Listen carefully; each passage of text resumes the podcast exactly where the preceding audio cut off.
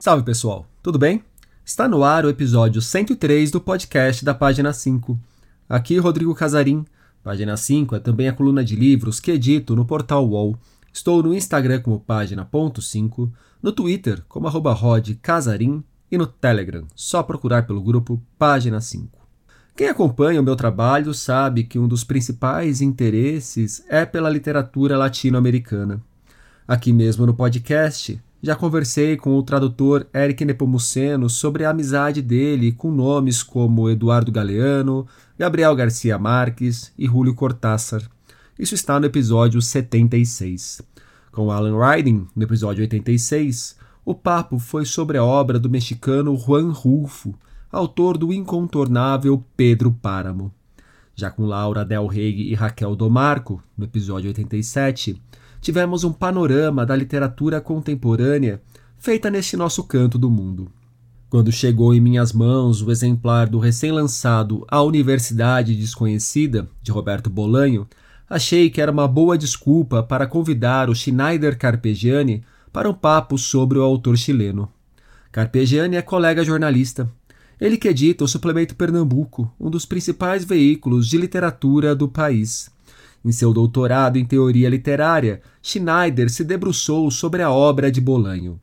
Venerado, famoso por romances como Os Detetives Selvagens e 2666, e por volumes de contos, na falta de uma definição melhor, como a literatura nazista na América, Bolanho é um dos autores mais importantes da América Latina na geração pós-boom. Escritor que se colocou entre o atrito e o diálogo com o cânone, soube como poucos investigar os fantasmas de um continente violento que seguiu assombrado por regimes totalitários mesmo após o fim das ditaduras do século XX. Como bem sabemos hoje, algumas questões daquele período jamais foram resolvidas e seguem a nos perturbar. Para Carpegiani, Bolanho é um autor fundamental para que lidemos com esses tempos tão difíceis em que estamos metidos. Esse foi um dos pontos pelos quais passamos no papo que vocês ouvirão a seguir. Schneider também falou sobre como Bolanho arquitetou para si uma fascinante história mítica e recomendou caminhos para quem ainda não descobriu o autor de Estrela Distante. Sobre a Universidade Desconhecida, tijolaço bilíngue que reúne poemas produzidos por Bolanho em diversas etapas de sua vida, concordamos que o livro é uma espécie de laboratório um espaço de ensaio para o que encontramos na consagrada prosa bolaniana. Schneider Carpegiani, obrigado pela presença aqui no podcast da página. Eu que agradeço. Carpegiani, seu doutorado se chama Bolânias, Memórias e Espantos a partir de Estrela Distante. Sua tese, né, se chama Bolânias. E logo no comecinho você fala que uma pergunta de Estrela Distante que o moveu, que é como seguir alguém que não se mexe? Por que, que você foi movido por essa pergunta e por que, que você resolveu se debruçar sobre a obra do Bolanho no seu doutorado? É, eu acho que tem, tem uma questão do Bolanho que é curiosa, porque assim, para a minha geração, que é mais ou menos a nossa geração, na verdade, a gente não a gente não estava lá durante a ditadura militar. Né? A, gente, a ditadura militar, a gente pensar que a gente mora numa espécie de bloco é, em que da América Latina é uma forma que não, é uma coisa que une a todos nós esse passado da ditadura militar mas é, a gente tem as memórias dos nossos pais das pessoas que viveram aquilo é, e a gente é mais e a gente é assombrado pela ditadura militar a gente não viveu aquilo a gente vive, a gente foi é, criança ou adolescente nos anos 80 e 90, que foi o período da redemocratização, e a gente sempre escutava falar daquilo e achava que a gente não sabia direito o que tinha acontecido. A gente, a gente, a gente vivia num território fantasma.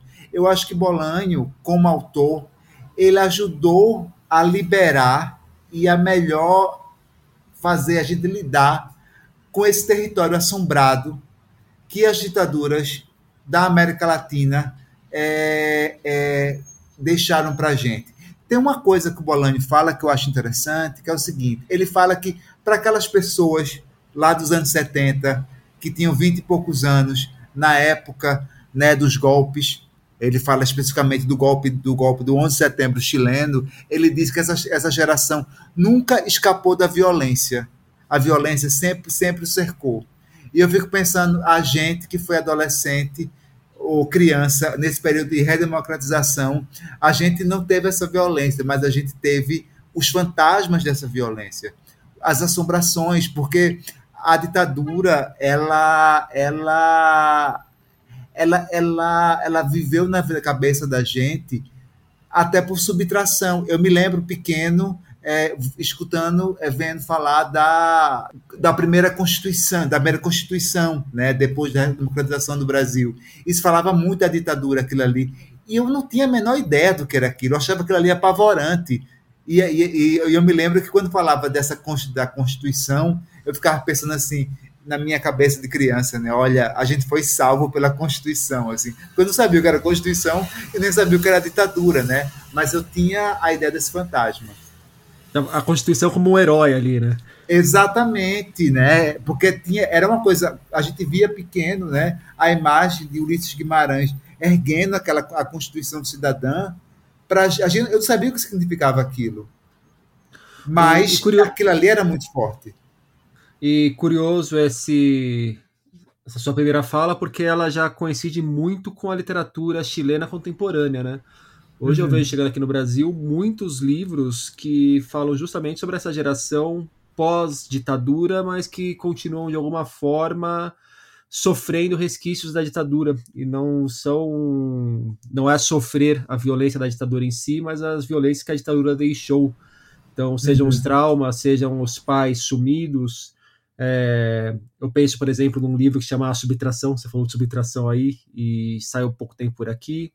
O Cramp, do Maria Rosa, da Maria Rosa Ferrada, que é um livro fabuloso, também sobre a ditadura, e é uma coisa recente. Então, é uma ferida que continua aberta na literatura uhum. latino-americana e muito presente na literatura chilena, me parece. É chilena, argentina. Se você pensar também no livro do Zambra, o Zambra, que é um autor que vai sair agora o livro, o livro é, o poeta chileno aqui no Brasil, né, pela Companhia das Letras. O, o, o, é um livro que é totalmente assombrado pela, pela crise econômica que caiu no Chile depois do final, de, de, depois da queda de Pinochet. Você não tem Pinochet ali, mas você tem toda a crise econômica que o país afundou nos anos 90.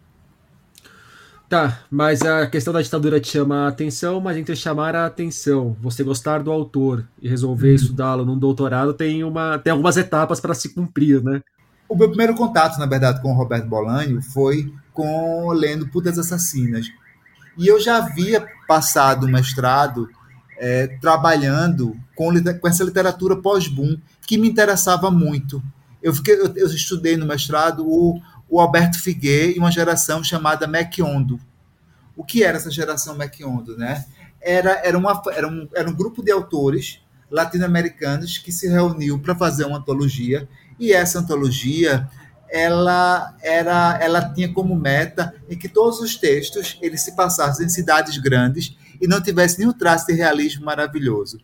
Era, era um pressuposto interessantíssimo para estudar, mas como texto ficcional era muito fraco faltava resolver ali esses problemas, esse problema desse fantasma, desse seguir alguém que não se mexe. Que eu acho que é uma pergunta fundamental em Bolanho. E quando, e, e quando eu conheci Bolanho, nesse Putas Assassinas, que eu tive contato com esse autor, que é, ele, ele, ele não negava a geração do boom, mas ele negociava com ela. Havia, havia uma negociação, havia uma relação de interesse e, e também de patricídio, né, de, de, de, de, matar o pai, como sempre tem, de atração e repulsa, em relação ao cânone. Mas é, quando, quando, quando, quando me deparei com Bolândia, eu percebi, olha, eu, aqui eu estou vendo alguém que está fazendo alguém, algo de fato novo, algo que está dando frescor para a literatura é, hispano-americana e, de alguma forma, me fazendo compreender o que é ter vivido num país que teve uma ditadura durante décadas, que é uma assombração, e que, e que eu não vivi aquilo diretamente, mas eu sou perseguido por aquilo.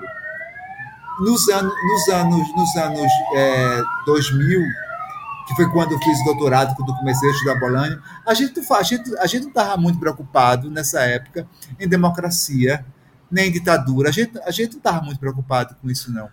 Parecia uma questão estabelecida já. Né? Era estabelecido, já era dado. A gente já tinha a Constituição Cidadã que, tinha salvo a gente daquilo. A gente, a gente não estava pensando sobre aquilo. Aí, quando eu lia, quando eu li Roberto Bolanho, eu fiquei pensando por que a gente também não está falando disso? Por que a gente não está preocupado com isso? E Roberto Bolanho também me ajudou a ler a própria literatura brasileira, sobretudo essa, essa literatura dos anos 80 e 90, que eu achava, e muita gente também acha, que não tem uma relação direta com a ditadura, mas com a outra perspectiva. Me fez, me fez, me fez pensar a ideia de política, também numa política dos afetos, é, de, uma, de uma outra perspectiva. Lendo Roberto Bolani, eu, eu compreendi melhor a forma, por exemplo, como um Caio, um Caio Fernando Abreu ou uma Ana Cristina César, que eram autores dos anos 80, eles tratavam, trataram a, a ditadura nas obras dele. Não era diretamente aquela coisa, olha, teve, eu fui torturado, é, é, corrido do, do soldado, sei lá. Mas era era era um era uma forma de uma era como se houvesse uma uma os afetos os afetos e as relações nesse livro nesses livros ele, ele, eles eram afetados de forma subterrânea. Nunca era direto. Era meio por subtração isso Lebolani me fez compreender melhor a própria literatura brasileira é, e me fez, e me, e me fez questionar, e isso, final dos anos 00, final dos anos 00, começo dos anos 10, qual é o, no, qual é o nosso legado com a ditadura? E, e uma outra coisa também que eu fico pensando em Bolanho é essa, essa preocupação dele do, do escritor e do artista ser sempre é, engajado é uma questão de engajamento. É, se você está vivo, você tem que estar tá engajado. E é, eu, eu, eu, acho a, a, coisa mais forte desse traço da literatura dele o fato, por exemplo, de que o mal sempre entra a partir da literatura. Em todos os livros de Bolanho, o mal entra a partir da literatura. O que me chama muita atenção na obra do Bolanho, no que eu já li dele, é que a maneira como ele coloca a literatura, e vai muito ao encontro do que você tem falado, é, foge completamente daquela ideia frígida do criador, né? É, ele é, é muito quente a maneira como ele lida com a literatura, como ele trabalha a literatura e como ele expõe os problemas e toca nas feridas no, eu penso principalmente nos Detetives Selvagens, que é o livro mais recente que eu li dele. É... O que, que você acha que são os pontos, Carpegiani, que quem for ler Bolanho deve se atentar principalmente na hora que entrar no trabalho dele? O que, que mais questão... fascina, assim? Além, além, dessa questão, mais, uhum. mais pontualmente. Essa questão que você colocou agora. Sim do, do, de uma literatura, de uma, de uma perspectiva mais quente, é curioso, porque, assim, em livros como Detetive Selvagem, por exemplo, a gente percebe é, as pessoas fazer literatura não é necessariamente escrever, né? Existe, existe uma série de poetas no livro, mas eles não, ninguém está escrevendo nada. As pessoas estão transando, estão é, viajando, estão pirando, é, existe, eles são obcecados por essa figura que é a Cesária Tinarreiro, que é uma poeta que só deixou dois, dois ou três poemas visuais, mas eles, ou seja, mas que na cabeça deles vai salvar a literatura latino-americana se eles encontrarem essa poeta. É, ele, ele equaciona muito bem essa ideia de literatura e ideia é, de vida. E e eu acho também, tem uma coisa, e eu, e eu, e eu acho que ele, quando ele faz isso, ele atualiza essa, essa ideia do leitor e do escritor de biblioteca que Borges deixou para a gente. Tem um, tem, tem um conto de Bolanho que é impressionante, chamado Gomes Palácio, que é, que, que é um conto na, onde não acontece absolutamente nada, mas no final do conto existe um diálogo entre um, um, um, suposto alter ego de Bolanho e uma, e uma professora é, e, uma, uma, e uma professora que ele conhece no, numa cidade no México chamada Gomes Palácio. Ele chega para ela, ela chega, ela chega para ele e diz assim: é, na hora dele, que eles vão se despedir, eu espero que você compreenda todos os meus desvarios. Afinal de contas, nós dois somos leitores de poesia. Aí ele pensa na hora. Agradeci muito porque ela não disse que éramos poetas. Eu acho que é muito isso, assim. Tipo, são leitores de poesia, são pessoas que estão vivas. É, e você falando, realmente, o, a imagem do Boris, aquele leitor de gabinete, é, se ele lesse o Detetive Selvagens, ele ia falar: Nossa, que horror, jamais gostaria de ser um leitor assim, que tem que pôr o pé na estrada, que tem que transar, que tem que ficar no, na comunidade, sei lá, perdida na Espanha, e rolar a ribanceira, cair no riacho. Uhum. E, e, eu acho, eu, eu, eu, eu acho que essa persona, essa persona, essa persona é, que o Bolanho tem de, de mostrar esses personagens sempre on the road, sempre fugindo, sempre se apaixonando. É, eu acho que isso também é, atrai um, um, público leitor muito jovem para a obra dele. Um público leitor muito jovem. E, e, e, e desperta uma paixão pelo Bolanho, que, é, que, tem, que tem aquele. Acho que quem lê Bolanho tem, se coloca até como. Tem uma expressão que eu acho maravilhosa, que é bolanistas. Bolanistas né? Eu sou bolanista. É, tem até, eu, eu, me lembro que tem, é, eu já vi na Espanha, por exemplo, crachás, tipo crachás no bottoms, com as pessoas colocando, e eu sou bolanista. Eu acho que, eu acho, eu acho que o Bolanho, ele, ele, ele passa essa, essa, essa relação da vida com a literatura, acaba atraindo muito é, leitor, ou leitores muito jovens. É curioso porque, assim, ele surgiu na literatura numa, numa época e até, e até tratando de temas muito parecidos, como, por exemplo, um Henrique Villamatas. Eles, eles têm uma ideia muito parecida de literatura, eles até eram amigos. Essa ideia do simulacro, essa ideia, da, essa ideia, essa ideia do escritor, essa paixão por a, por a fuga, pelo desaparecimento. Mas o Henrique Villamatas ele ainda se aproxima um pouco mais, mais daquela ideia do, do meio borgiana do escritor na biblioteca, do leitor é, na biblioteca. É raro você ver o Vila Mata sentar de blazer, né?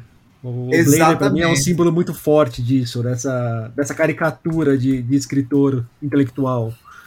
E Bolanho, eu acho que também as imagens que ficaram dele também passam uma ideia muito de afronta, que chama muita atenção, sobretudo o leitor mais jovem, que é, é, é, aquele homem encarando você, as fotos são em preto e branco e ele está com um cigarro, e o cigarro era justamente, querendo ou não, é um dos símbolos de rebeldia do século XX.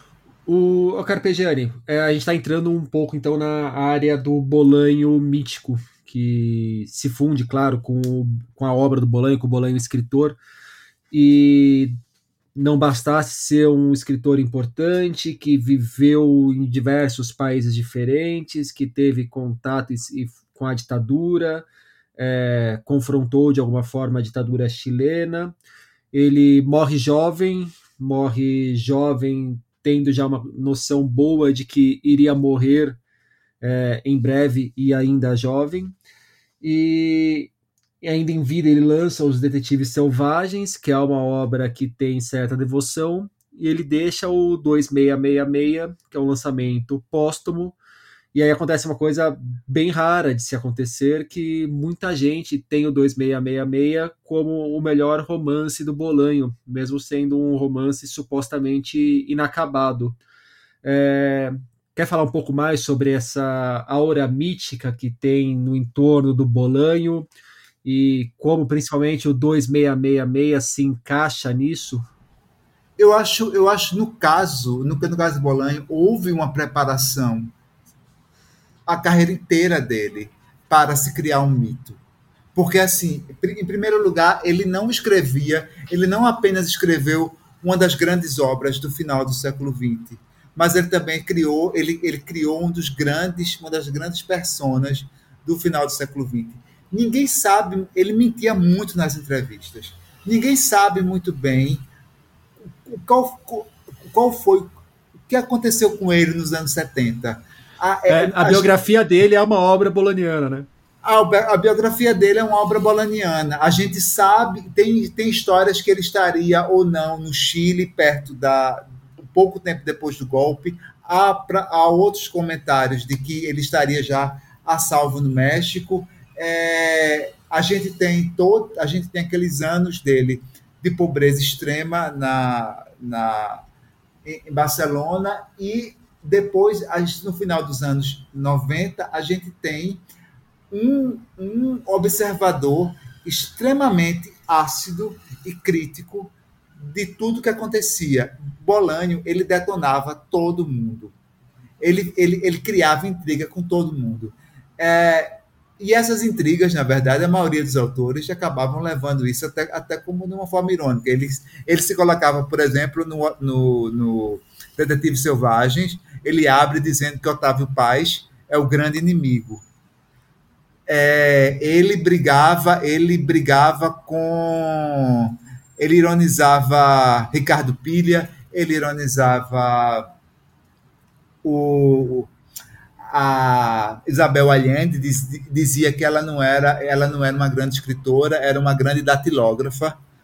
É, eu uma, uma, eu uma vez é, conversei com o Alberto Figueiredo, que é um escritor chileno, mais ou menos da mesma época que Bolanho, e ele disse que ele nunca conheceu Bolanho porque ele tinha medo de Roberto Bolanho, porque ele tinha medo, ele era fã de Roberto Bolanho, mas tinha medo de ser de ser alfinetado por ele, porque ele, ele, ele criou ele criou essa essa essa mítica do homem do homem que, que sabia enfermo que de alguma forma teria é, sobrevivido e se exilado é, do, da, da, da, ditadura de Pinochet e que estava preparando uma grande obra porque, porque sabia, sabia que a morte era iminente.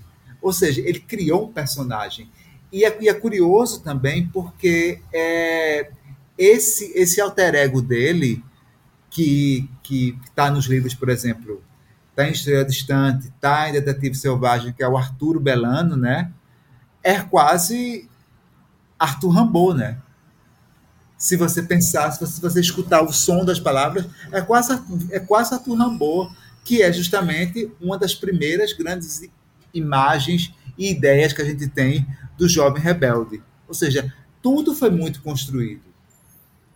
Agora, no caso, no caso do 2666, o que eu acho interessante, que você perguntou, para mim, assim, é que não é que seja necessariamente um livro inacabado, mas é um livro que ele não foi revisado.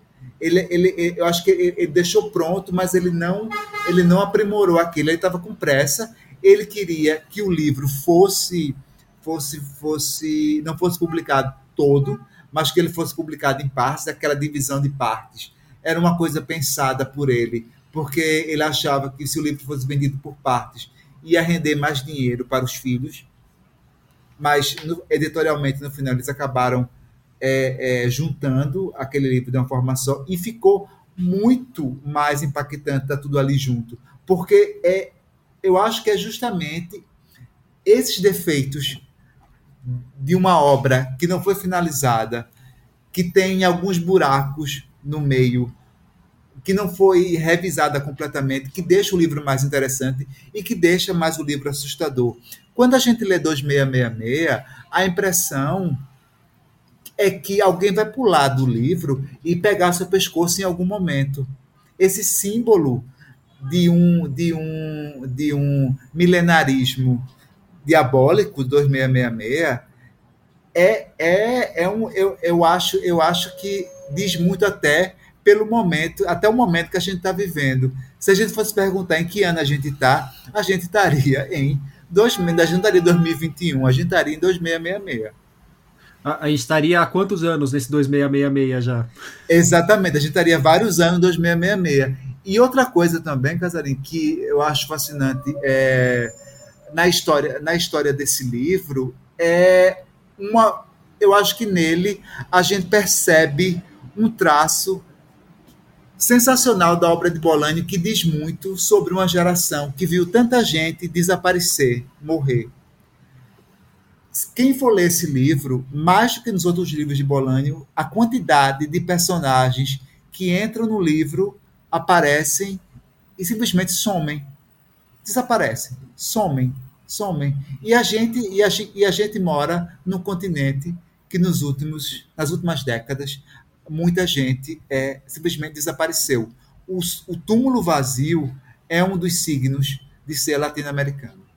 O Carpegiani, quem quiser, quem estiver nos ouvindo e está afim de começar a ler Bolanho, começa por onde? O 2666 mesmo? Já chuta o pau da barraca logo? Não, não, vai no Estrela é... Distante? Estrela Distante. Sabe por quê? Porque eu acho que Estrela Distante, ele, ele, ele vai, ele vai nunca existe, eu sempre acho que existe dois escritores, dois Roberto Bolanhos. E o Roberto Bolanho mais interessante, que eu acho que lapida essa esse esse olhar dele de pensar em autores que é, que tenham essa relação de vida e literatura ou do mal sempre entrando, sempre se infiltrando na por, por, pela literatura ou, do, ou dessa luta constante entre o cânone e, e o que é novo, e também essa, essa certeza de que a gente é assombrado, a gente é assombrado pela ditadura, eu acho que está em Estrela Distante. É o livro que tem a grande pergunta, como seguir alguém que não se mexe, e eu acho que esse livro também ele tem um epígrafe que é do Faulkner, que é que eu acho que diz muito sobre Bolanho. Não há estrela que não seja que não há estrela que se apague que não seja vista. O... Vou trazer dois trechos aqui dos Detetives Selvagens, que para a gente tocar num outro ponto da, da, da história do Bolanho. Aí vou colocar a história para já misturar obra com biografia, com, com a lenda sobre a própria vida. É, no momento do Detetive Selvagens, ele escreve: Na América Latina acontecem essas coisas, e é melhor não quebrar a cabeça procurando uma resposta lógica, quando às vezes não existe resposta lógica. Em outro momento, também sobre a América Latina, ele classifica a região como um rio de árvores ou um rio de areia, ou um rio de árvores que às vezes se convertia num rio de areia, um fluxo constante de gente sem trabalho, de pobres e mortos de fome, de droga e de dor, um rio de nuvens em que tinha navegado doze meses, em cujo curso havia encontrado inúmeras ilhas e povoados, mas nem todas as ilhas eram povoadas, e às vezes ele tinha achado que ficaria vivendo ali para sempre, ou que morreria. Você já falou bastante sobre essa questão das ditaduras que permeiam a diversos países da América Latina, praticamente todos os países da América Latina em algum momento já passaram por isso. No século XX, passaram por isso praticamente juntos, com grandes questões internacionais arquitetando tudo como num pano de fundo. Mas o Bolanho é um cara que ele é um bom símbolo da América Latina dessa pan-América Latina mesmo, né? Da gente olhar para a América Latina como uma coisa conectada, como países que sofrem de problemas parecidos, que têm histórias muito semelhantes. É, essa própria imagem dele, que muitas vezes se confunde entre o Chile e o México, me parece um símbolo disso, do, de ser um autor latino-americano acima de tudo. E eu acho, e é, e é curioso, e assim, você, você, se você citou o Detetive Selvagens, esse é um, é um livro que tem é, um dos capítulos, se eu não me engano, chamado Latino-Americanos Perdidos na América Latina, né? Eu, eu fico achando, eu fico, eu fico, eu fico achando que talvez a, a, a melhor imagem de, dessa situação que a gente louca que é estar nesse continente é, com histórias tão comuns de tanto ditadura quanto de, de, de ser é, maltratado ou roubado e muitas vezes a gente não entende muito bem o que está acontecendo. Eu acho que está no outro livro de Bolandi chamado Amuleto, que é, se não me engano, eu acho que é o único livro de Bolandi que tem uma, uma, uma, uma protagonista que é uma mulher, que é, Amuleto, é, que é essa poeta, que é curiosíssima a cena, porque é, é uma, ela está no meio, ela está tá numa universidade e ela vai ao banheiro e é justamente nessa hora que ela vai no banheiro, que está na universidade, que está acontecendo uma revolução e que a universidade é atacada. E ela, a única coisa que ela pode fazer é continuar ali presa naquele, naquele, naquele quadradinho do banheiro. Eu acho Essa que passagem está diz... no Detetive Selvagens também. Está no Detetive Selvagens e é a abertura do romance Amuleto. E é curioso você, você lembrar isso, porque assim. Bolonha, ela fica dias lá no banheiro. Ela fica dias no banheiro. E Bolanho, ele repetia os personagens nos livros dele. Os personagens, ele entravam num livro e saíam em outro. Que é uma, que é uma coisa que é um recurso até um pouco até comum já. Mas é, interessante, é interessante, eu acho interessante isso, porque eles aparecem, desaparecem e você não sabe muito bem o porquê. Eu acho que isso, isso, isso, isso é muito isso é muito revelador. Mas eu fico pensando, quando tu viesse falar comigo para a gente conversar sobre Bolânio, eu fiquei é, lembrando que teria, teria me ajudado muito a minha tese, doutorado, se quando eu fiz a tese eu tivesse lido um poema de Ana Martins Marques, que está no último livro dela, Risca esta palavra, que ela fez um poema sobre Roberto Bolanho e eu acho que ela, nesse poema ela fez uma das melhores, dos melhores resumos para quem quer entrar na obra de Bolanho. É, se eu puder ler, ler, um trechinho dele aqui, eu até separei aqui o Se você quiser ler inteiro, fica à vontade. Tá, eu não sei se tu chegasse a ler esse livro dela. Não li. O, o risco é essa palavra. Deixa eu somente. O nome, o nome do poema é Prosa 2. É, Roberto Bolanho se considerava, antes de tudo, um poeta. No entanto, o autor ficou conhecido, sobretudo, como prosador. Muitos personagens de Roberto Bolanho são poetas. Já se disse, aliás, que a figura central da sua, da sua prosa é o poeta. É uma questão se se devem considerar os poemas escritos por personagens de Roberto Bolanho poemas escritos por Roberto Bolanho. Há quem acredite que o autor trocou a miséria da poesia pela mercadoria da prosa. Ou, quem sabe, a poesia é impossível e ele faz o luto do verso na linha da prosa. Esse, esse trecho é muito bonito. Ele faz o luto do verso na linha da prosa. Ou então, sua prosa incorpora a poesia, reproduz algo do seu ritmo. Em 2066, mulheres mortas rimam com mulheres mortas. Eu acho esse, esse poema que a Ana Martins Marques fez sobre o Roberto Bolani um dos resumos mais bonitos e mais perfeitos do que é o trabalho dele como, como, como, como escritor e também a passagem que ele fez da, da poesia para a prosa. Bom, então aí você me obriga a entrarmos na desculpa para a nossa conversa, porque eu te chamei para a gente papiar, já que a Companhia das Letras está lançando a Universidade Desconhecida, que, que reúne a poesia do Bolanho. É, você falou sobre a repetição né, de personagens na prosa dele, repetição de situações, e eu passeando pela Universidade Desconhecida, eu fui encontrando diversos elementos que eu já tinha encontrado em outros livros do Bolanho, na, na prosa do Bolanho. É, como que você vê essa, esse volume de poesias? Não necessariamente esse volume em si, mas a, a poesia do Bolanho.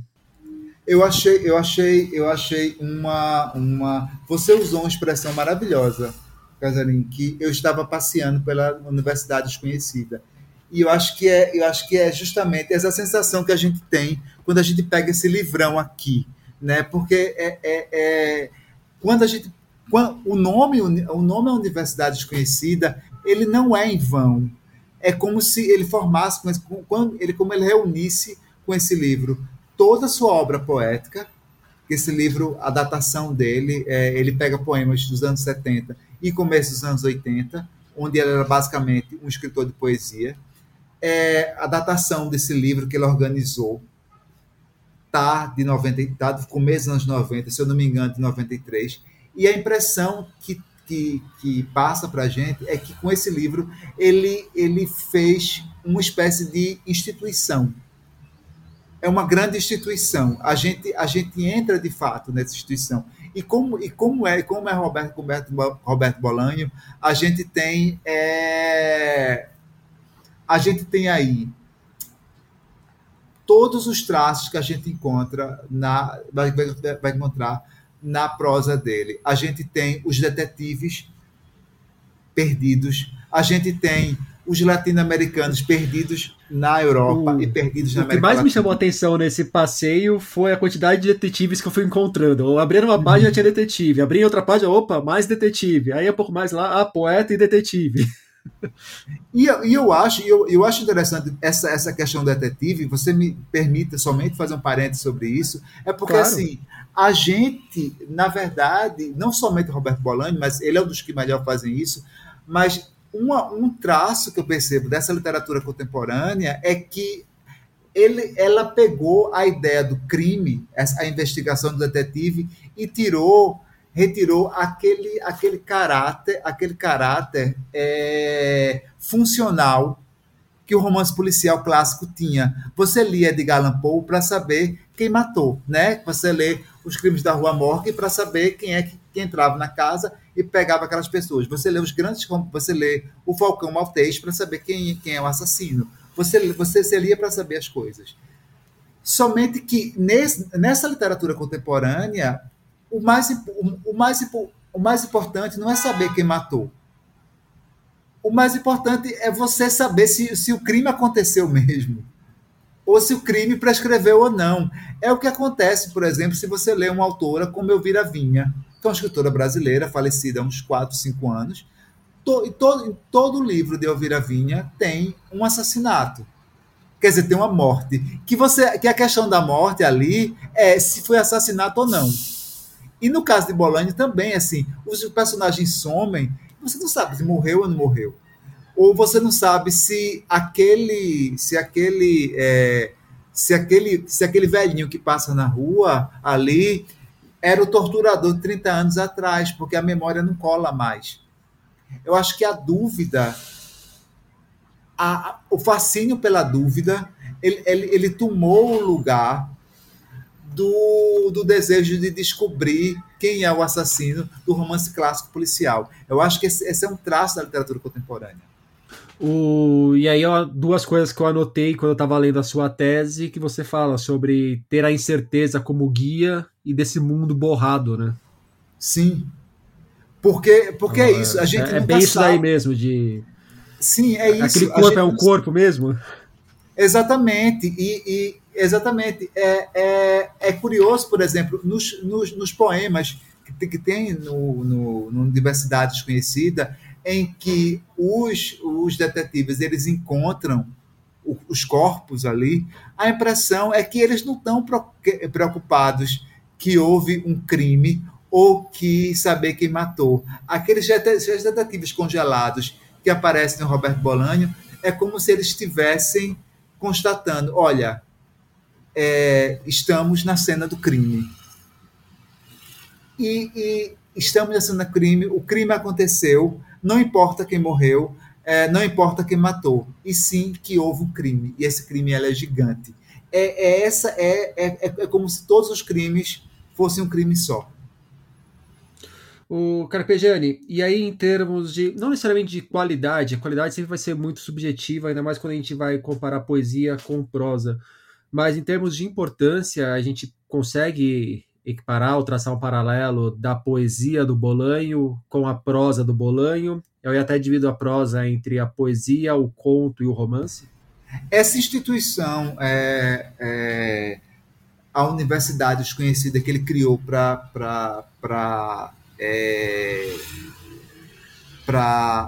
nomear o trabalho poético dele, que eu acho uma expressão extremamente feliz. É, eu acho que ela tem, ela, ela, ela, ela tem duas formas de ser lida.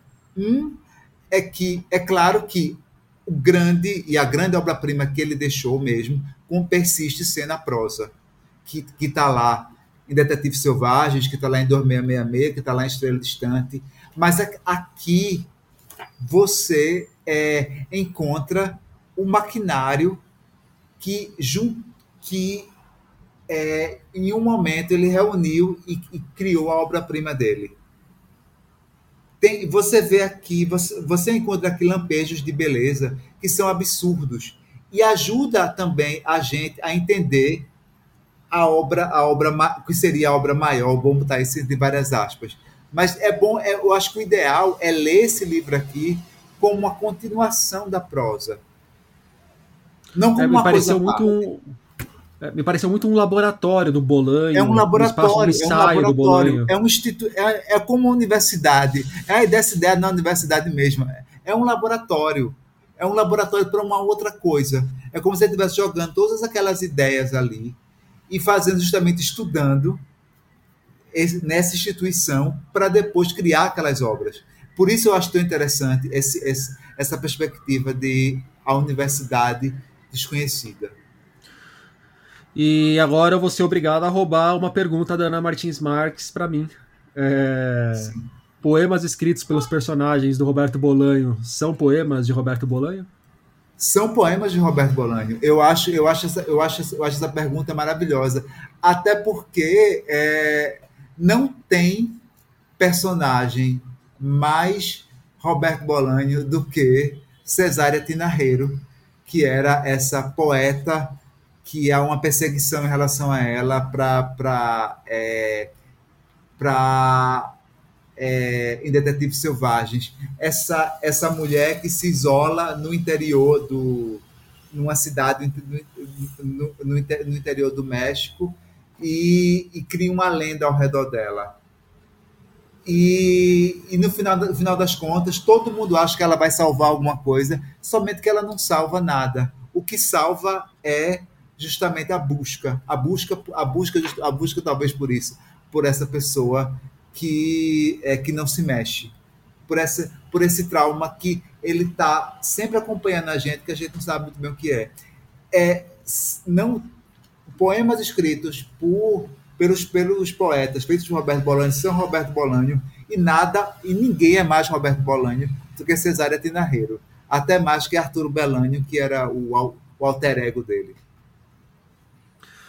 O, voltando a um ponto da nossa conversa, você falou que estaríamos vivendo no ano de 2666, e há alguns anos nós estamos nesse 2666, e comentou também dessa do contato com o Roberto Bolanho ali depois que a democracia já estaria estabelecida, como se a Constituição de 88 não tivesse dado o, uma garantia de, de estabilidade que na qual a gente realmente, a nossa geração acreditava até alguns anos atrás.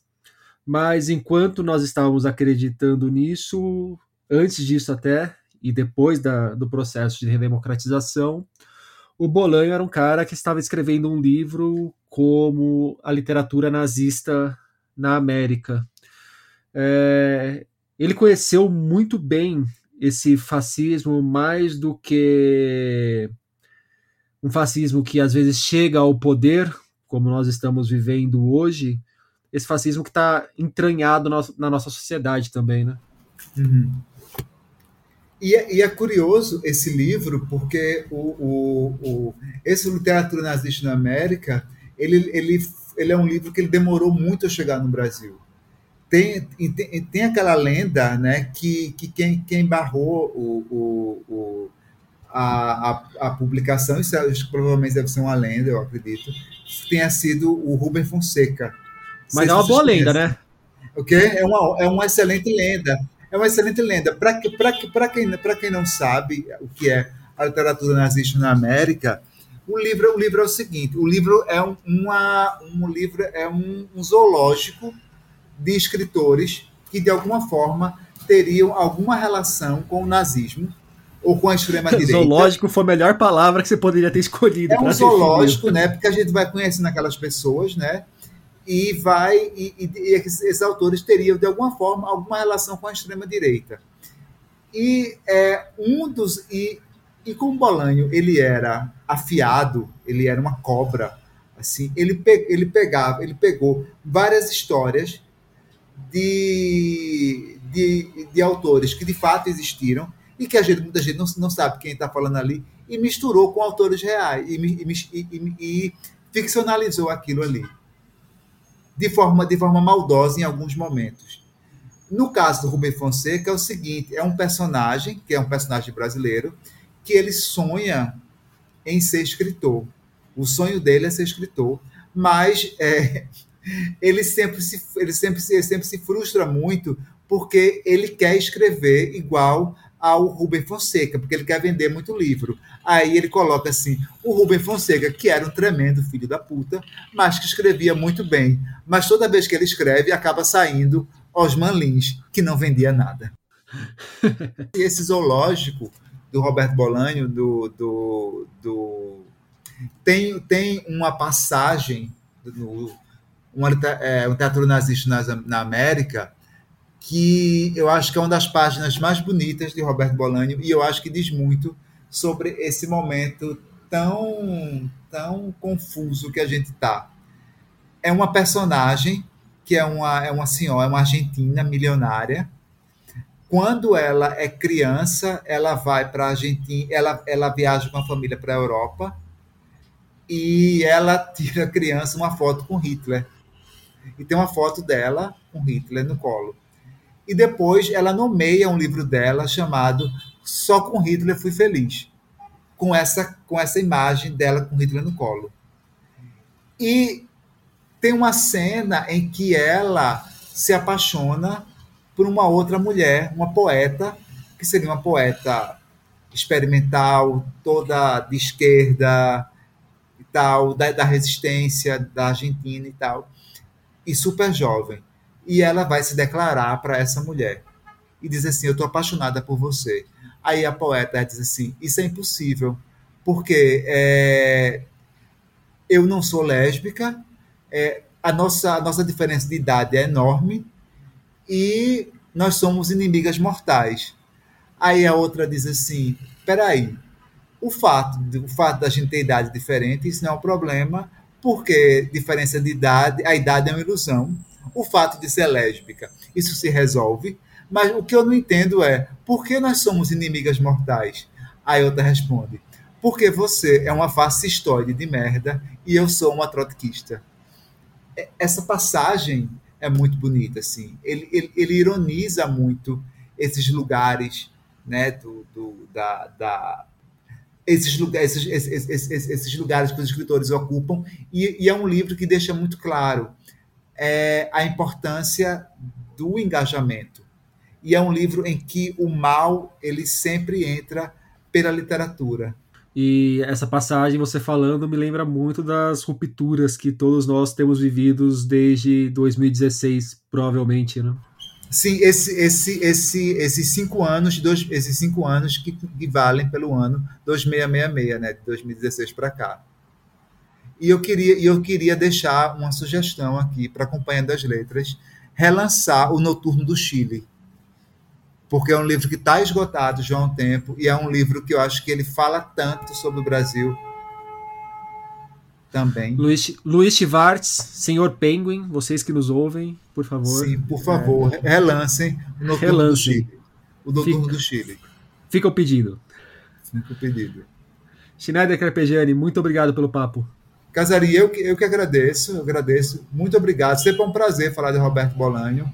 E leiam, leiam é, a obra dele, seja pela poesia, seja pela prosa. É um autor que eu acho que é fundamental para ajudar a gente a lidar com esses tempos tão difíceis que estamos. A Universidade Desconhecida de Roberto Bolanho chega aos leitores pela Companhia das Letras. A tradução é de Joseli Viana Batista.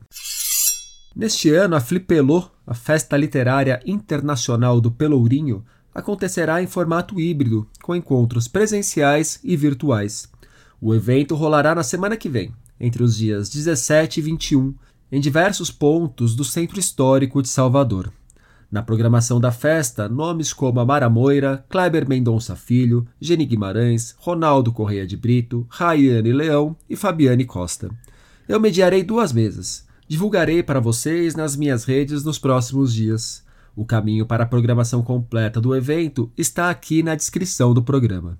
Esta é a quinta edição da Flipelô, que acontece graças a uma parceria da Fundação Casa de Jorge Amado com o SESC. O homenageado da vez será Graciliano Ramos, que eu adoro, autor de livraços como São Bernardo, Angústia e Vidas Secas, além de grande amigo de Jorge Amado. A Câmara Brasileira do Livro anunciou nesta semana os 10 finalistas de cada uma das 20 categorias do Prêmio Jabuti deste ano. Estão na final de suas categorias nomes como os dos romancistas Michel Laube, Giovanna Madalosso, José Falero, Noemi Jaffe, Maria José Silveira, Santiago Nazarian e Jefferson Tenório. Dos cronistas Yuri Alhanati e Henrique Rodrigues.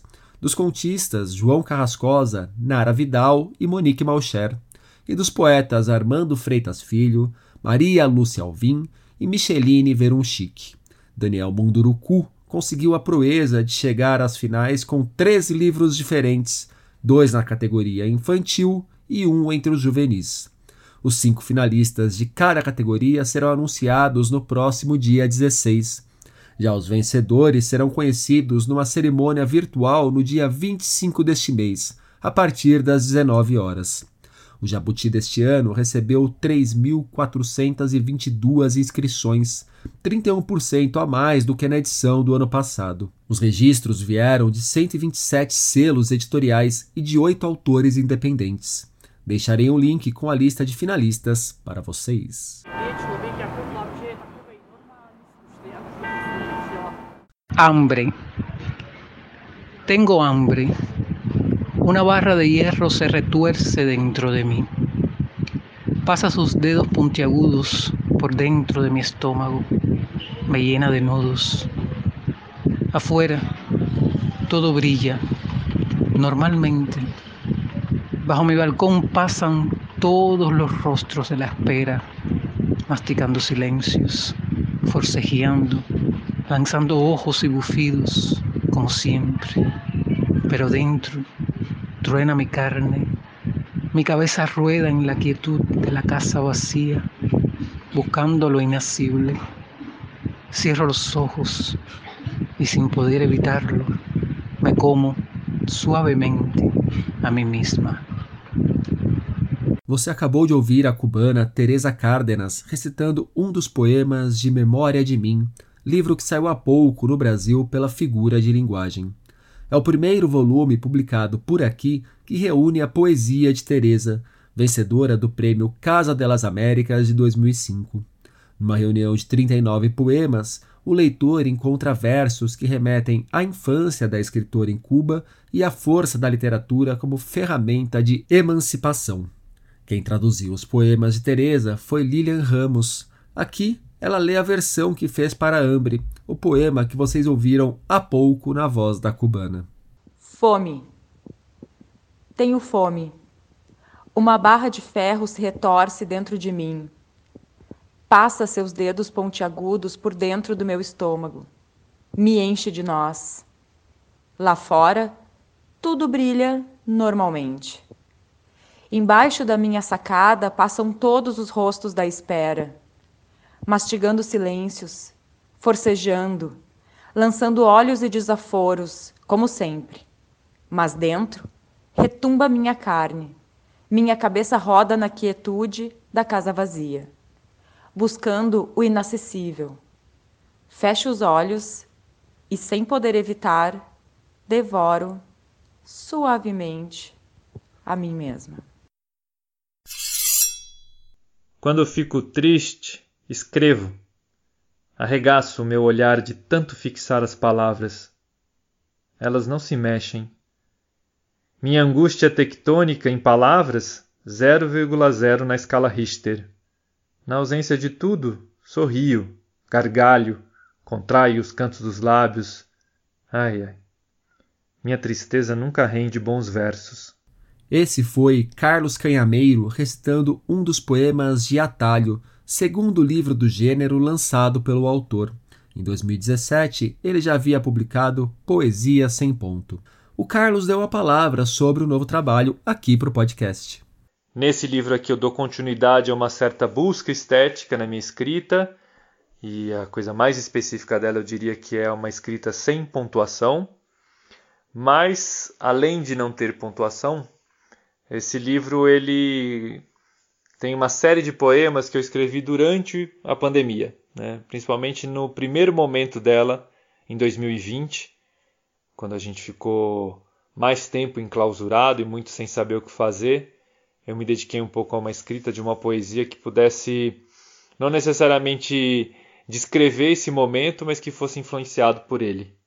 Então, os poemas que, que estão aqui dentro do atalho, eles têm uma parte que foram escritas, tem uma parte que foi escrita justamente do momento de pandemia e uma outra parte de poemas que eu escrevi anterior à pandemia e que estão sempre refletindo algumas ações cotidianas, ou seja, aquilo que está acontecendo, a minha volta, não sobre um ponto de vista automaticamente pessoal, ou seja, não estou tentando refletir a minha pessoalidade nesses eventos, mas tentando extrair desses eventos cotidianos alguma forma de escrita diferente daquilo que está acontecendo aos meus olhos.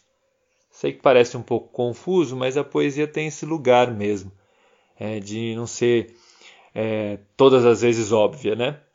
Então no Atalho a gente vai ter aí uma série de poemas que vão falar de um cotidiano com filhos, de um cotidiano enclausurado, de um cotidiano sexual e também de outras, é, outras temáticas, outros assuntos, inclusive o próprio fazer da poesia, né, a própria escrita da poesia, é, perpassam esse atalho. Né? Então, nesse caminho longo aqui, que eu dei o nome de atalho. Eu espero que vocês tenham uma boa leitura e que possam desfrutar todos esses poemas que aqui estão. Um abraço. Atalho, de Carlos Canhameiro, chega aos leitores pela Mireveja. Ouçam mais um dos poemas de Carlos. Há mesmo quem diga: as palavras ferem como espadas, esquecem. O sangue das espadas se pode limpar. Por hoje é isso aí, pessoal. Indique o podcast para os amigos e para os inimigos. Um abraço, um beijo, um aperto de mão e até a semana que vem.